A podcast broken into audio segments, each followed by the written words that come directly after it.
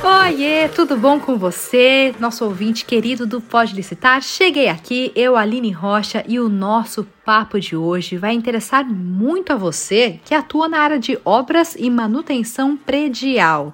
Se liga nessa e venha entender como participar de licitações para manutenção de prédios públicos. Mas olha, não tô sozinha aqui, hein? Tem muita oportunidade nessa área, não é mesmo, querido Fabrício Lázaro? Aline, claro que é. Você não tá sozinha mesmo, não. Tá você e a torcida do Brasil inteira. Uhul! Tá todo mundo aqui torcendo para essa seleção que vou te contar. Tá dando show de bola, não tá? Hoje foi bom, hein? Tá, tá assistindo? Tô assistindo. Foi, foi muito bom, né? Tá Assistindo. demais.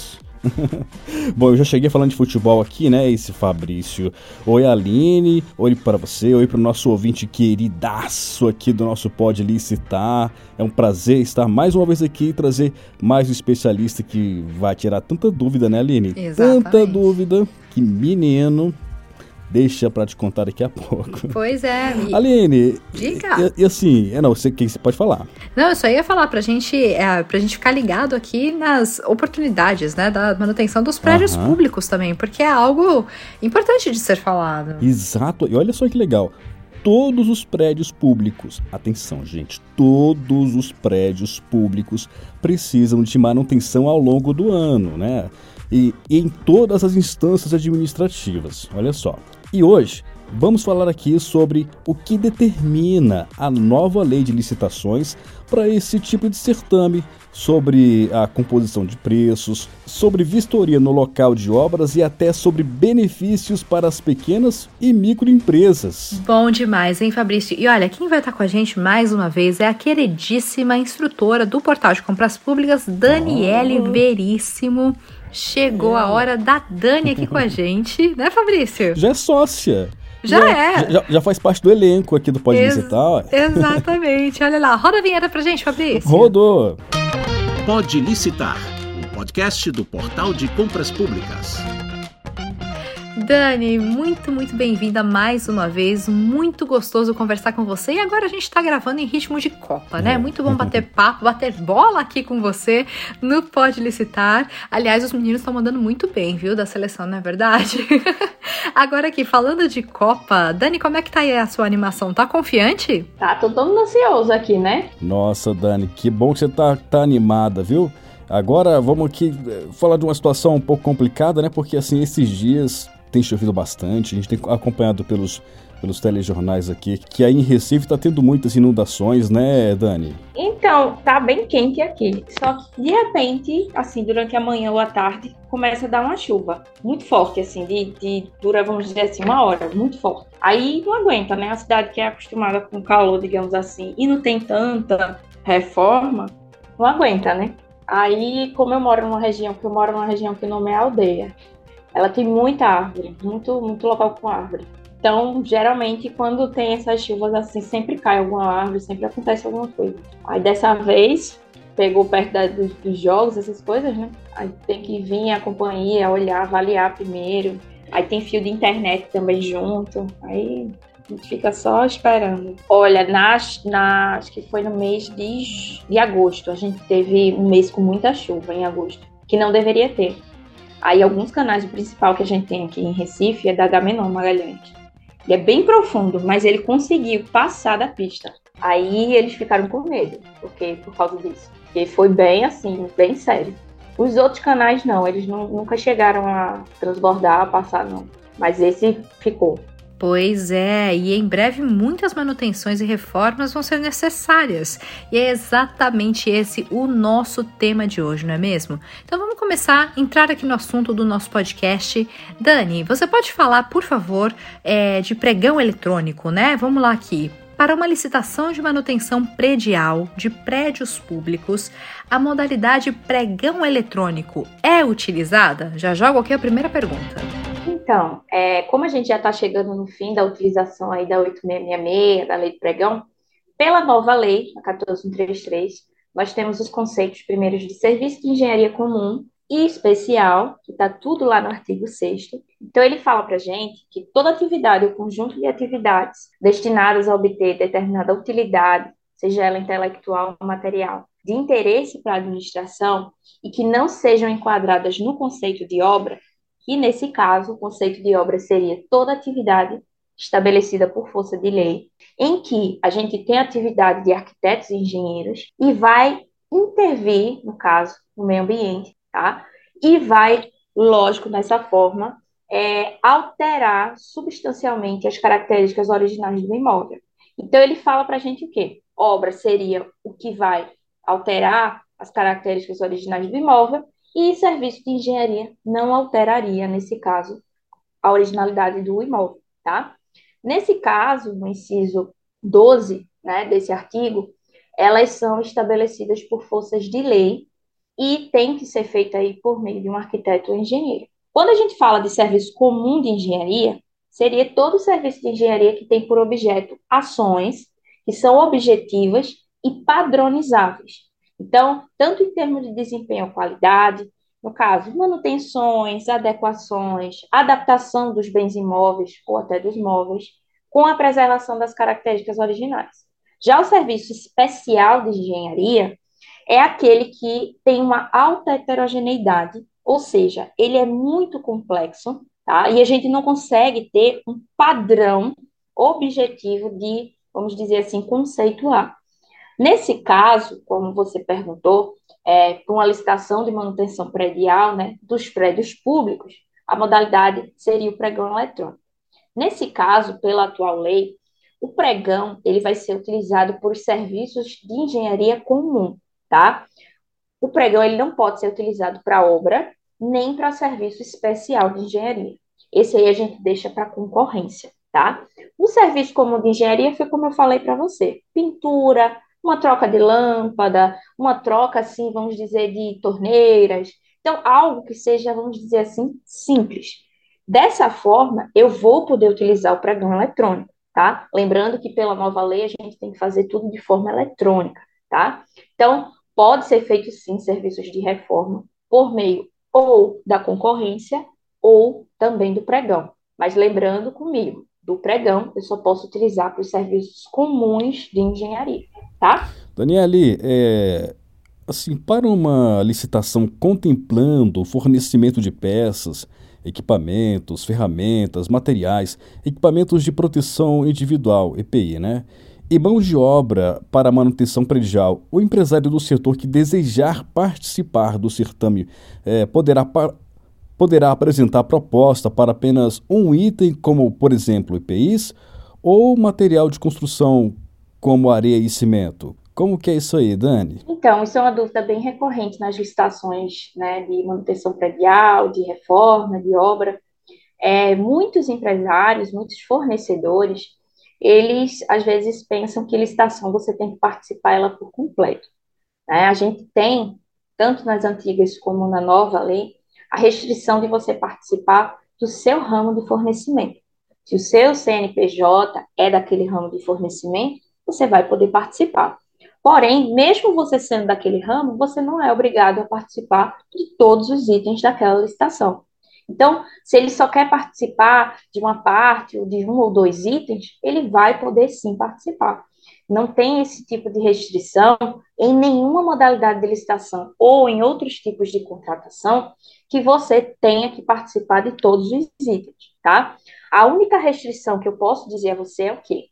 Pode acontecer numa licitação do comprador, no caso, registrar aquele item como um lote. E muitas vezes eles colocam aquele lote para participação do valor global, ou seja, quando o comprador for abrir aquele lote para disputa, o fornecedor só vai poder concorrer do lote por completo. Se por um acaso ele vê que a licitação é dessa forma, aí ele vai ter que se registrar para o lote completo. Mas se for por item a item, ele pode sim se registrar para o item de interesse dele. Lembrando que tem que ser do seu ramo de fornecimento. Perfeito. Agora, Daniele, e as microempresas e empresas de pequeno porte? Elas poderão se beneficiar do tratamento diferenciado e favorecido em licitações que é previsto na Lei Complementar 123 de 2006 em casos de licitação de manutenção predial? Pode sim. Essa lei complementar 123, né, que é o Estatuto da Microempresa e da Empresa de Pequeno Porte, ela trouxe diversas regras dessas naturezas com o intuito de fomentar as pequenas empresas, ou seja, de aumentar as vendas, de estimular esses pequenos empresários a participar principalmente de licitações. Então, a gente, além de ter a parte de licitações nessa lei, a gente tem áreas tributárias, comerciais, trabalhistas e até processual. Então, isso vai ajudar esses pequenos empresários. Essas mudanças que essa lei complementar trouxe, elas são significativas, principalmente para a área de licitações públicas, que visa dar, consequentemente, mais espaço a essas empresas nesse mercado de trabalho que a gente tem, nesse mercado disputado né, das compras aí governamentais. Eu trouxe aqui para vocês alguns benefícios que a gente tem na lei complementar.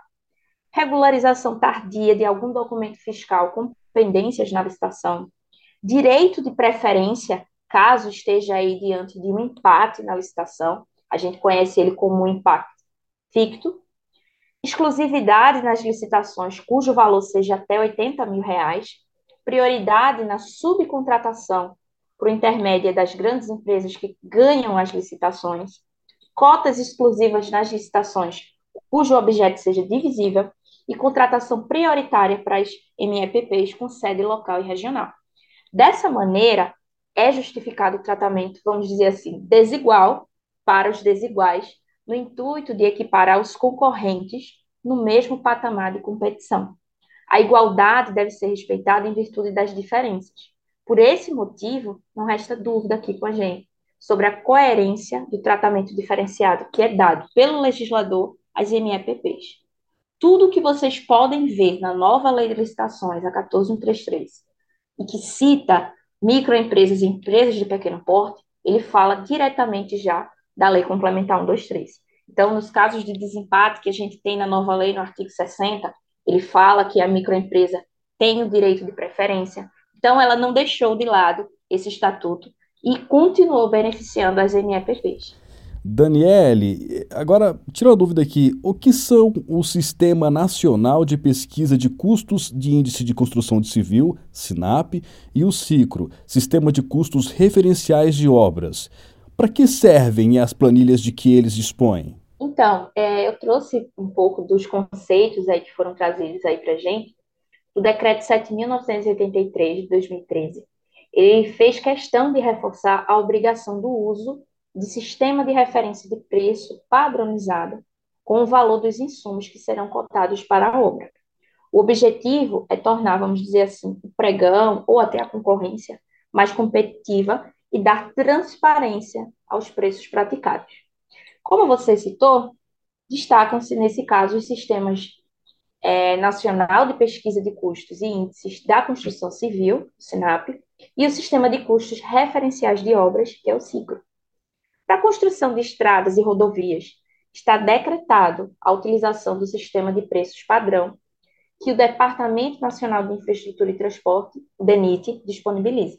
A utilização dele é de responsabilidade do próprio departamento, que toma como base as composições de preços tanto dele quanto da SINAP. Pesquisa essa realizada pelo Instituto de Geografia e Estatística, o IBGE, de preços de todo o Brasil.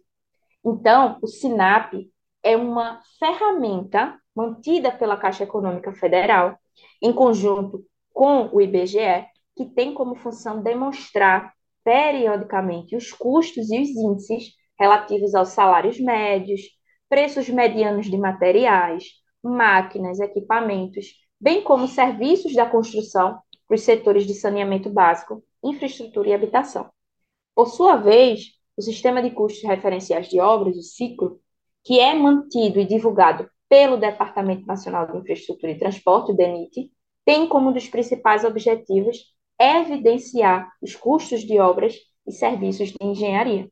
Então, tudo o que acontece, né, no caso da obra, tem que seguir essas tabelas, esses tipos de planilha.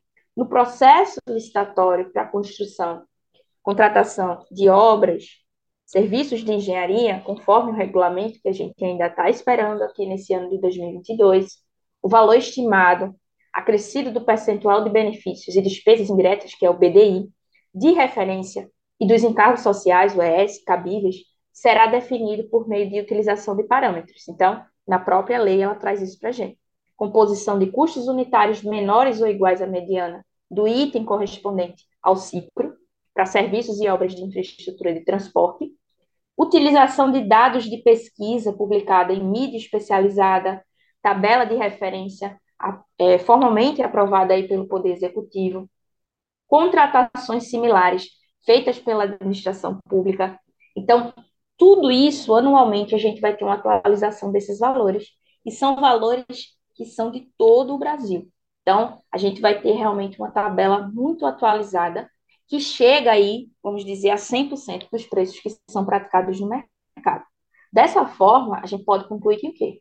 O Sistema Nacional de Pesquisa de Custos e Índices da Construção Civil, que é o SINAP, e o Sistema de Custos Referenciais de Obras, que é o CICLE, deve ser fonte de consulta prioritária nas licitações de obras e serviços de engenharia.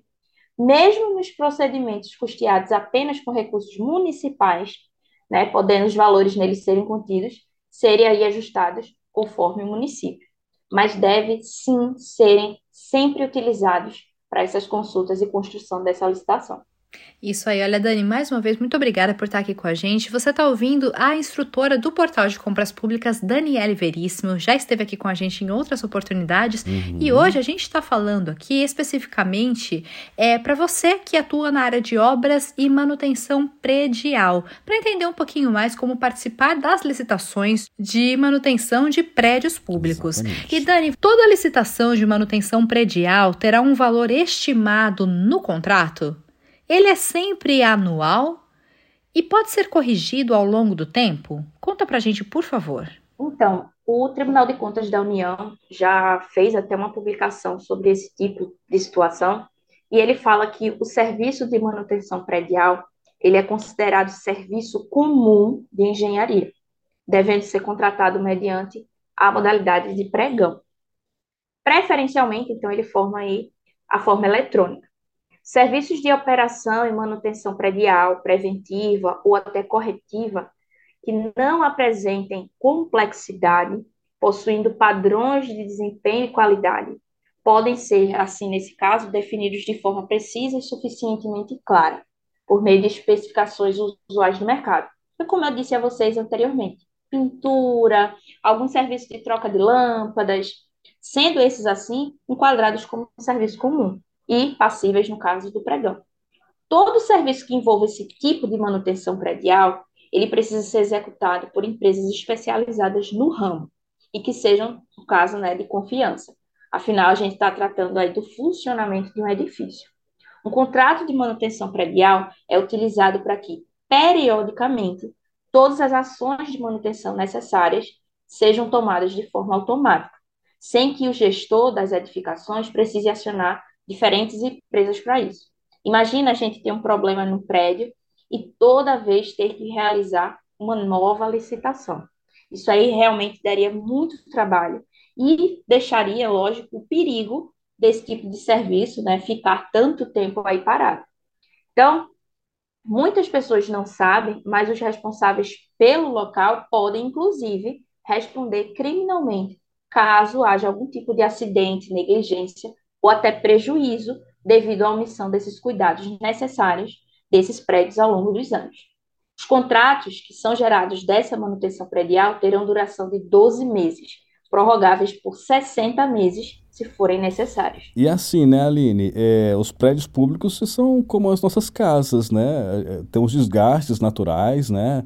É, e assim como a gente faz as manutenções das nossas residências, esses prédios tem que, também, tem que ter também as manutenções, que senão vão se degradando e pode podem... colocar até pessoas em perigo, né? Se, se a gente vai parar para pensar melhor. Então, uhum. realmente. Exatamente. Então, tem, tem obra aí e tem licitação para isso, né? Uhum. agora, Dani, é, vamos falar de preços agora, tá? Isso é, um, isso é muito importante. Na composição do preço, o licitante deverá incluir todos os tributos, taxas, materiais para materiais para execução de serviços, materiais para execução dos serviços, encargos sociais, frete, seguro e quaisquer outras despesas que incidam sobre o objeto do pregão? Pode e como deve colocar, né? Toda proposta de preços que é redigida pelo fornecedor deve conter todos os elementos do bem ou do serviço que por ele for prestado. Não só o valor apenas daquele material ou do, da execução daquele serviço, mas sim tudo o que é necessário para a execução dele. Então, é dever do licitante colocar na sua proposta tudo referente àquilo que ele vai prestar. Além do preço de custo, seja ele do material ou do serviço, qualquer tributo envolvido, taxas, como entrega, manutenção, instalação, frete é o principal de ser colocado no custo daquele valor. E ainda os seguros que vão compor aquele bem ou aquele serviço. Então, não coloque na sua proposta apenas o valor, vamos dizer assim, o valor cru daquele bem ou daquele serviço que você vai querer concorrer. Sempre coloque naquele valor tudo o que for necessário para aquela execução. E agora chegou aquela hora em que entra a conexão direta aqui entre nós deste ladinho e você que está do lado de lá, nosso ouvinte importantíssimo. Fabrício, melhor momento do podcast, né? Ah, é muito bom, eu acho bom. E se aqui a gente responde as perguntas de empresários que mandam aqui as dúvidas deles pelo e-mail imprensa@portaldecompraspublicas.com.br. Aqui é assim, você pergunta, o portal responde. Fala aí, fornecedor. A pergunta de hoje foi enviada pelo empresário Silvio Camargo, que trabalha com obras e manutenções em Caçapava, São Paulo. Oi, Silvio. E olha, o Silvio pergunta o seguinte, Daniele. É comum em licitações de manutenção predial a possibilidade de vistoria do local da obra por parte dos licitantes? E isso conta nos editais normalmente? Com você, Dani. Então, Silvio, sim, além de permitido nas licitações, tanto na antiga lei quanto na nova, deve sempre constar no edital esse tipo de permissão. E além de estar permitido no edital, tem que colocar as diretrizes dessa visitação. Lembrando que na nova lei a gente fala sobre tudo eletrônico. E quando a gente tem algo né, permitido presencialmente, tem que ser gravado em áudio e vídeo. Então, dessa forma, o fornecedor ele pode sim vistoriar o local, o imóvel, e antes disso ele vai ter que marcar com o contratante essa visita, tá? Porém, como eu disse a você, tem que ter regras como agendamento prévio para conhecimento de todos os participantes. Não pode ter visita aí, gente, secreta ou visita unitária de participantes. Filmagem, gravação em áudio e vídeo para que todo mundo tenha acesso a essa visita. O que é que aconteceu nessa visita? Quem foi ali naquela visita, tá? Então, eu não posso ter nada, vamos dizer assim, escondido diante desse, desse tipo de visita. Não há, se não houver no edital uma previsão de visitação, então não é possível realizar esse tipo de visita, tá? Então, o fornecedor que se interessar, ele tem que constar ali no edital, né, saber se realmente tem essa possibilidade, e caso seja visto por ele uma necessidade real de visitas, ele pode até impugnar o edital ou tirar dúvidas e esclarecimentos no período ali e no momento possível. Muito bem, Dani. O Silvio, né, está muito bem assessorado aqui. Sim. Não pode licitar com a resposta maravilhosa da Daniela. Exato. Ó, Agora, é, muito boa questão, né? Agora, para encerrar, Dani, a gente queria saber o seguinte: se prepara, tá? É um problema. é, né? é verdade que após a licitação e divulgação da empresa vencedora, a contratada deve arcar com o ônus decorrente de eventual equívoco no dimensionamento dos quantitativos de sua proposta, devendo então complementá-los caso o previsto inicialmente em sua proposta não seja satisfatório para o atendimento ao objeto da licitação? Ufa, que problemão, hein, Aline? Dani? É, exato, ainda bem que não sou eu, hein, Daniele, contigo. É contigo. Então, na elaboração de uma planilha, cada empresa é livre para cotar o quantitativo de custos variáveis decorrente de eventuais situações futuras ou até incertas. A exemplo do Vale Transporte. Deve, assim, complementá-los caso o previsto inicial em sua proposta não seja suficiente para a execução do contrato e para o pagamento dos direitos dos empregados. A gente tem uma instrução normativa, número 5 de 2017, no seu artigo 63, parágrafo 2, que cita que a contratada deverá arcar com os ônus decorrentes de eventual equívoco no dimensionamento dos quantitativos de sua proposta, devendo complementá-los, caso previsto inicialmente, em sua proposta não seja satisfatória por atendimento ao objeto da licitação. O disposto ele deve ser observado ainda para os custos variáveis decorrentes de fatores futuros ou incertos, como eu disse a você. Vale transporte é uma situação que a gente tem, vamos dizer assim, um custo variável, porque depende realmente do valor daquela passagem de ônibus ou até de metrô, de trem, mas a gente sabe que os trabalhadores moram em locais diferentes. Então, essas passagens, esse vale transporte pode ter um valor diferente, dependendo de onde sejam, de onde estejam vindo esses trabalhadores. Caso o eventual equívoco nesse dimensionamento dos quantitativos se revele superior às necessidades da contratante, a administração pública deve efetuar o pagamento seguindo estritamente as regras contratuais de faturamento dos serviços demandados e aos que foram executados, ao mesmo tempo com a realização desse tipo de licitação.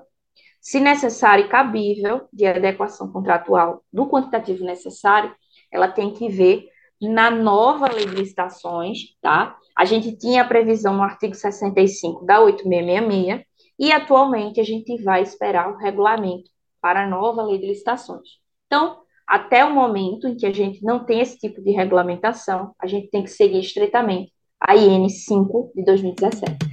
Excelente. Olha, a gente já começou aqui falando de Copa do Mundo, né? Mas assim, agora já aproveitando a analogia, né? Daniela, infelizmente a gente chegou aqui aos 45 minutos do segundo tempo. Oh. Não vai ter acréscimo dessa vez, porque a gente precisa Amém. finalizar o episódio. Ah, não! Muito obrigada, é, viu, Dani? Falta, viu? É falta, né? obrigada, Dani. Eu é que agradeço aos dois pelo convite. Sempre que eu posso, né? Eu estou aqui com vocês. Esse Pode Listar está fazendo um sucesso grande, todo mundo gosta, todo mundo que me encontra fala sobre ele, a Aline, o Fabrício. Então, quando precisar, gente, eu estou aqui. Estou aqui em Recife, mas vou estar pertinho de vocês aí, sempre podendo responder as perguntas que chegam aí pra gente. Bom demais sempre contar com você aqui, Dani. Valeu mesmo. Como eu disse, né, Aline? Já é sócia, parte do elenco aqui do Pode Licitar. Exato. Vai ter mais. e a você que nos acompanhou, mais esse papo de licitantes aqui com a gente no Pode Licitar. Um super, ultra, mega obrigado. E se ficaram mais dúvidas, pode entrar em contato com o portal pelo telefone 3003 5455. Vou repetir: 3003 5455. Clima da Copa, né, Ali? Exato. É, é, a nossa, e a nossa equipe Camisa 10 vai ter o maior prazer em te ajudar a marcar um monte de gols nas licitações. Então, isso aí, gente. Um grande abraço, Aline, para você, para o nosso ouvinte. Até a próxima. Abraço, até. Você ouviu Pode Licitar, o podcast do Portal de Compras Públicas.